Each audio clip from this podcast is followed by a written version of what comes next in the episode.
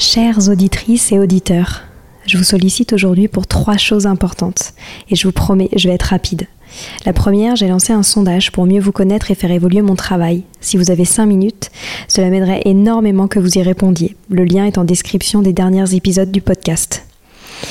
Deuxième point, gagner ma vie avec le podcast est un gros challenge en ce moment. Pourtant, vous êtes de plus en plus nombreux ici. Alors si vous avez des contacts d'entreprise ou de fondations dans l'enfance, dans l'éducation, dans l'enseignement, dans la transmission, n'hésitez pas à m'écrire sur Instagram ou sur LinkedIn. Et enfin, si ce n'est pas déjà fait, abonnez-vous au podcast sur votre plateforme d'écoute préférée en cliquant par exemple sur suivre sur Apple Podcast ou s'abonner sur Spotify. Cela m'aide beaucoup à remonter dans les fameux algorithmes des plateformes. En tout cas, je tenais à vous remercier infiniment d'être toujours aussi nombreux à nous écouter. À très bientôt.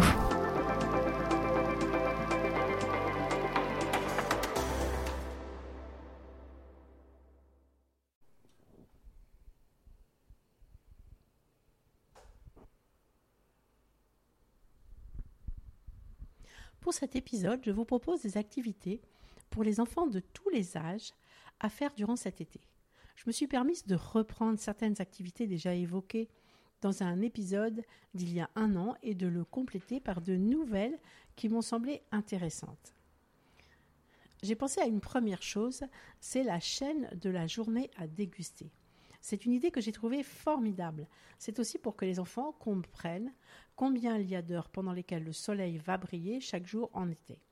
Et donc, par rapport à chez nous, on a comptabilisé à peu près 16 heures de jour en ce moment pour 8 heures de nuit. Et souvent, les enfants vont se coucher avant le soleil et vont se lever après que le soleil se soit levé.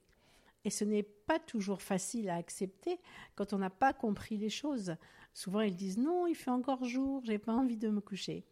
Donc, c'est bien de matérialiser cela, et c'est pour cette raison qu'on a repris la chaîne de la journée qui est expliquée dans notre pédagogie Montessori et qui est composée de 24 perles qui correspondent aux 24 heures de la journée.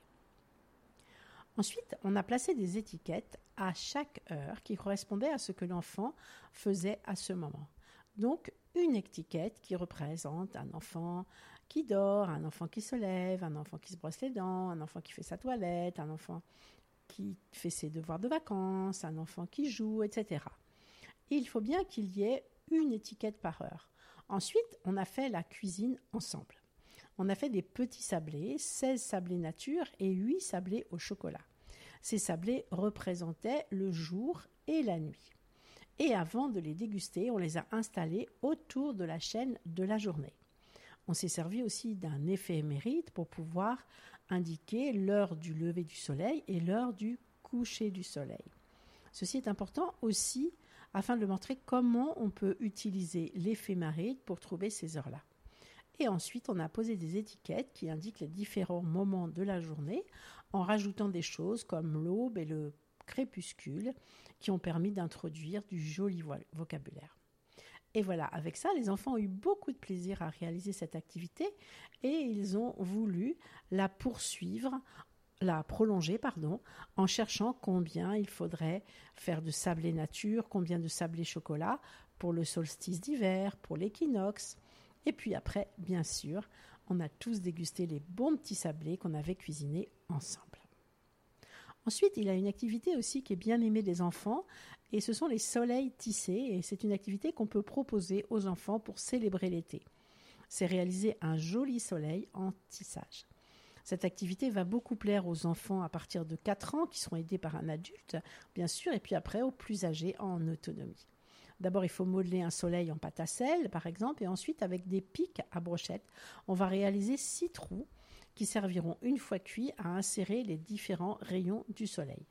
On obtient ainsi la base du soleil. Ensuite, on va proposer aux enfants différents coloris de laine en choisissant de préférence de la laine épaisse. Pour les plus petits, ce, ce sera plus facile à enfiler. Ensuite, on, enroule la, laine autour des pics en passant en dessus, en dessous, en dessous, selon ses goûts, et on alterne les couleurs selon le choix des enfants. Ça fait vraiment un rendu magnifique.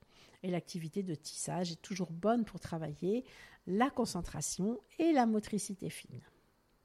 Enfin, on peut leur proposer d'aller faire une cueillette parce que tout le monde n'a pas la chance d'avoir un potager, mais on trouve toujours autant autour de chez soi des cueillettes qui sont ouvertes au public pour ramasser des fruits et des légumes. Et c'est vraiment important de faire participer les enfants à ces cueillettes. C'est aussi une super expérience sensorielle. Donc s'ils habitent en ville et qu'ils ne peuvent pas observer un potager et regarder pousser les légumes et les fruits, ils vont faire des découvertes extraordinaires. Et puis en rentrant, on peut faire des compotes, des confitures, donc cuisiner ensemble. Et c'est très sympa de faire l'activité depuis la récolte jusqu'au plat fini qu'on va pouvoir déguster. On peut faire aussi un jeu de dégustation.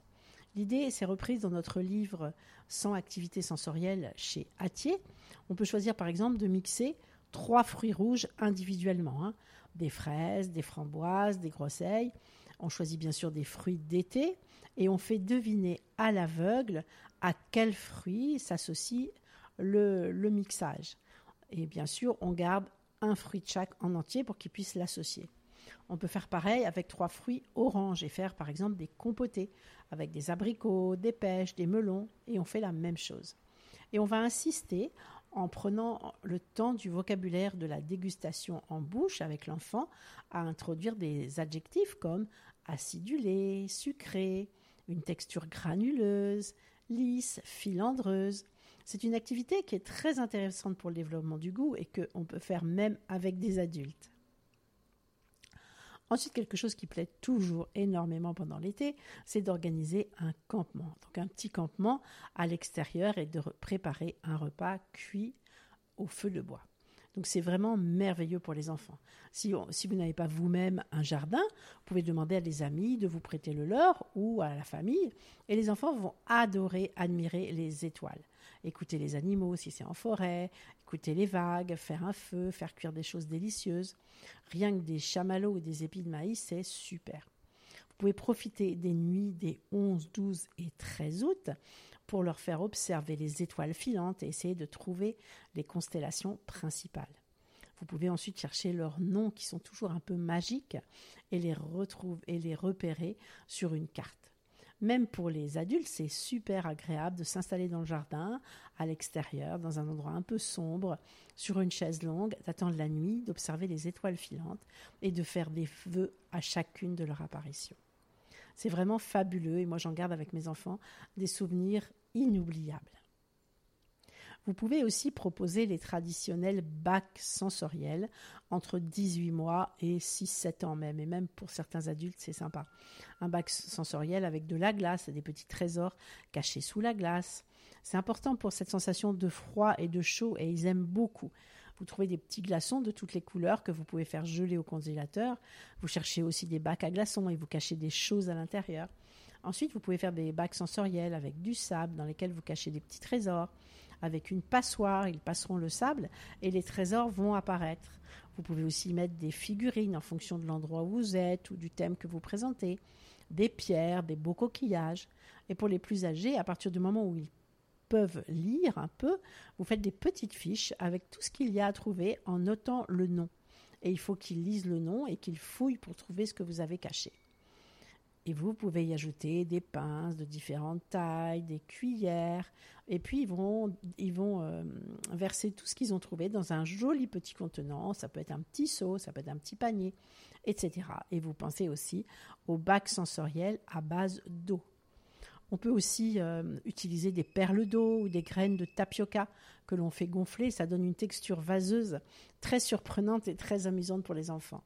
Avec du colorant vert alimentaire, quelques nénuphars artificiels, des figurines de grenouilles ou de dinosaures, et votre bac sensoriel se transformera en un petit monde très ludique pour développer le jeu libre et l'imaginaire des enfants.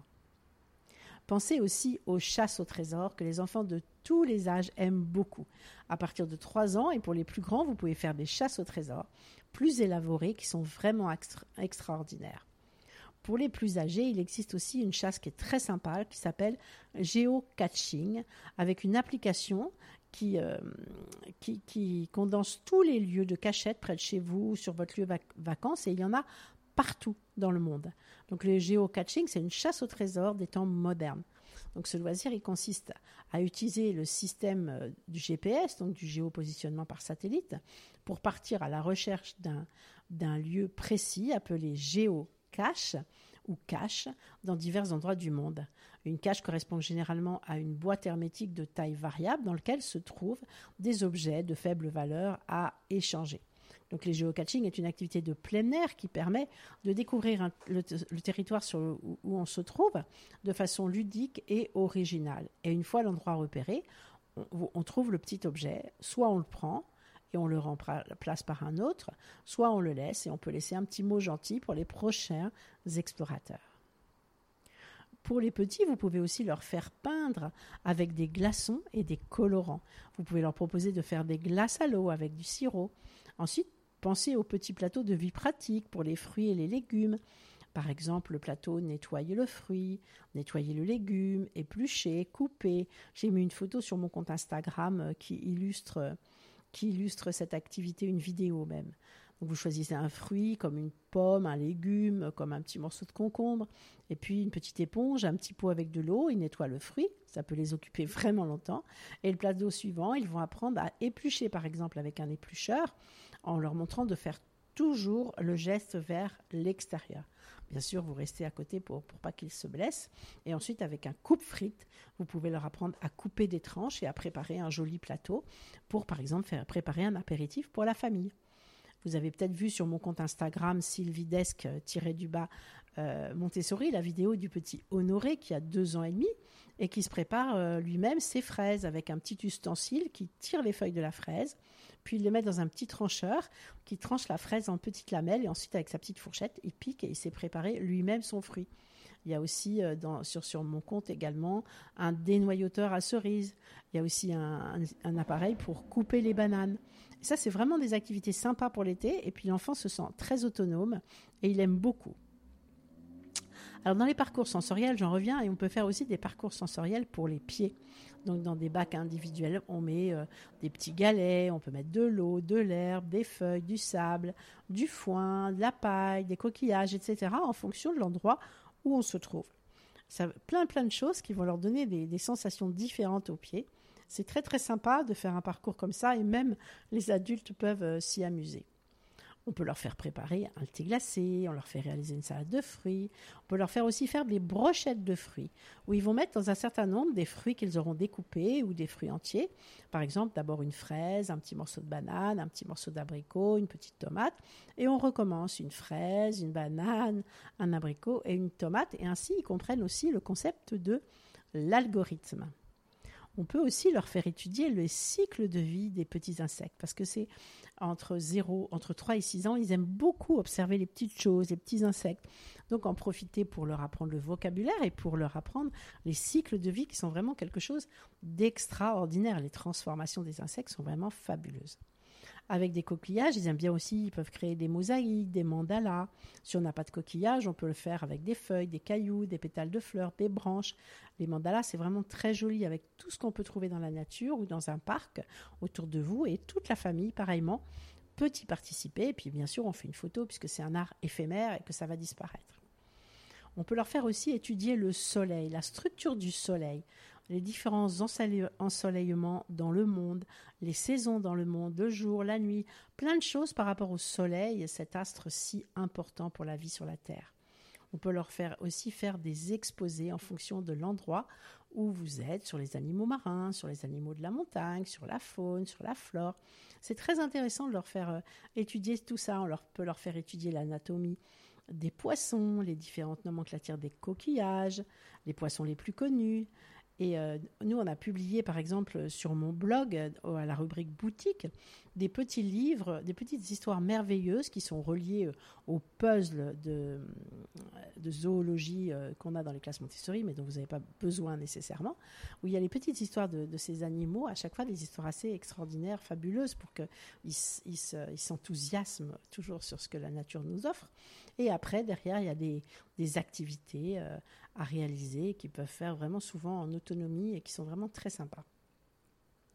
Pour les plus grands, on peut aussi leur faire étudier des tableaux artistiques, des grands artistes comme Monet par exemple qui a peint la mer, mais aussi des artistes qui ont peint la montagne. On leur fait étudier les tableaux et on leur propose de les reproduire. On peut aussi leur faire observer euh, les fleurs, euh, donc la faune, la flore, et leur faire réaliser un petit carnet de botanique avec la flore, flore en fonction de l'endroit où vous êtes. Même en ville, vous pouvez leur faire observer les fleurs des massifs, les arbres qui poussent et leur faire réaliser un carnet de botanique où ils vont dessiner et mettre des légendes avec différents détails en fonction de l'âge de l'enfant. Vous pouvez aussi leur suggérer de réaliser des exposés sur des sujets qui les intéressent ou sur le lieu où vous séjournez. Vous allez avec eux chercher des cartes postales ou des guides, par exemple au syndicat d'initiative. Ils peuvent aussi faire des dessins, ils peuvent écrire des petits textes et réaliser comme ça un joli panneau. Ensuite, ils s'entraînent à le présenter à l'oral. Et puis, quand ils sont prêts, ils vont aller l'exposer à des membres de la famille, aux grands-parents, aux oncles, aux tantes, tout ce que vous voulez. Parce qu'il est aussi très important de savoir s'exprimer à l'oral et de savoir être prêt le jour où il faut euh, justement présenter son exposé. Vous pouvez aussi, n'oubliez pas de leur faire écrire des cartes postales avec les mails, avec les SMS. On oublie un peu ces cartes postales, alors que tout le monde est toujours heureux d'avoir une petite carte postale dans la boîte aux lettres en, en rentrant chez lui. Donc c'est aussi un moment important d'aller acheter la carte postale. On la choisit en fonction de la personne à qui on l'envoie. On leur fait faire un brouillon, puis recopie avec une jolie écriture en s'appliquant. Ils écrivent l'adresse, ils collent le timbre et ils vont vite la déposer dans la boîte aux lettres. Et ils feront vraiment leur montrer que ça fait plaisir aux gens de recevoir du courrier et que eux aussi, peut-être que si les gens leur répondent, ils vont être très heureux de trouver des cartes à leur intention dans la boîte aux lettres. Si vous êtes en bord de mer, pour les plus grands, vous pouvez aussi leur proposer d'étudier les conquérants des mers, les pirates, leurs bateaux, leurs itinéraires. Ça, c'est assez fabuleux aussi. Euh, les, corsaires, les principaux corsaires, etc. C'est passionnant en fait comme récit d'aventure. Vous pouvez aussi leur, proposer, les plus grands, et le faire avec eux, de s'initier à des sports nature différents, comme des labyrinthes dans les champs, des sports nautiques, de la luge d'été, euh, tout ce qui est VTT, etc. Et partager ces moments avec les adolescents. Ça, ça va vous faire des défis ensemble et des super histoires à raconter qui vont euh, passer euh, sur des années et des années pour les, enfants entre 18 mois et 7-8 ans, n'oubliez pas tout ce que nous appelons, nous, dans nos écoles, la vie pratique qui est censée développer l'autonomie et la motricité fine des enfants, la concentration, etc. Ce sont des activités qui sont très faciles à mettre en place puisqu'on utilise des objets de la maison, des petits pots, des assiettes, des bols, des petites cuillères, des pinces, tout ce que vous avez sous la main, de l'eau bien sûr, des éponges, et on leur fait faire des transvasements, on leur fait... Euh, euh, pincer des choses avec des pinces à linge, etc. J'ai expliqué beaucoup cela dans certains épisodes de ce podcast et aussi euh, euh, sur mon compte Instagram, sur mon blog sylvidesclub.com, etc. Les activités de vie pratique, c'est vraiment quelque chose qui plaît beaucoup aux enfants et qui, nécessite vraiment souvent presque pas d'achat, parce que vous, pouvez faire transvaser du riz, vous pouvez transvaser des pâtes, etc. Et qui leur plaît beaucoup et qui peuvent sur lesquels ils peuvent passer plein de temps. Donc, euh, passez pas à côté de ces activités parce qu'elles sont vraiment importantes, intéressantes et elles plaisent aux enfants. Alors n'oubliez pas bien sûr le temps calme au milieu de journée où chacun, adulte et enfant, s'installe confortablement à un endroit donné pour lire, pour éventuellement colorier un mandala, pour effectuer un travail manuel, mais en autonomie, un moment où chacun se ressource dans le calme, où les enfants respectent aussi la tranquillité des adultes. Ça peut durer environ une heure, donc vous pouvez leur installer par exemple une petite pendule pour qu'ils comprennent quand ça commence et quand ça se termine. Et c'est un moment qui est, très, bon pour, pour chacun. Vous pouvez en profiter pour pour euh, choisir un des livres que je vous ai conseillé dans la liste de la semaine dernière et euh, lire euh, lire un livre chacun de votre côté, parce qu'évidemment, vous, vous, vous, avez toujours ce rôle de modèle, et comment demander à des enfants de lire si vous, ils ne vous voient jamais lire et vous pouvez même lire les mêmes livres que vos enfants et partager ensuite les récits, leur demander leur avis, leur demander quelles émotions ils ont ressenties, etc. Et euh, voilà, j'espère que, que, toutes ces idées, ajoutées à la liste de livres justement de la semaine dernière, ainsi qu'à tous les épisodes euh, précédents euh, au cours desquels je vous ai proposé des activités pour le développement d'énormément de choses, euh, vont vous permettre de, passer des très bons moments en vacances avec vos enfants. Et surtout, surtout, ne vous sentez pas obligé de tout faire ou, même si vous n'y arrivez pas, si vous êtes fatigué, laissez les choses se faire, laissez-les jouer avec euh, un rien. Moi, j'ai vu mes petits-enfants jouer avec un bâton, trois cailloux et un carton Mais euh, ne vous mettez pas la pression. Vous pouvez aussi laisser les enfants trouver leurs propres activités avec tout ce qu'ils ont autour d'eux. Et sinon, prenez des vraiment merveilleux moments ensemble et je vous souhaite de très belles vacances.